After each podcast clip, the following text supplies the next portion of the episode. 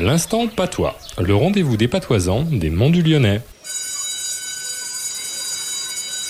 Bonjour professeur Claude. Bonjour Stéphane. Alors professeur, dites-nous quel est le mot de patois de la semaine? La puve, La puve.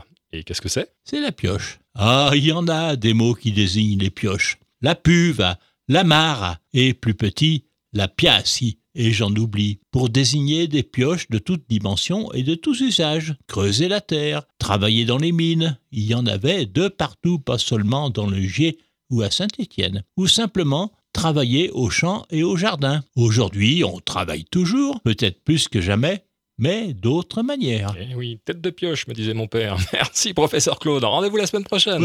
À la semaine à Kevin.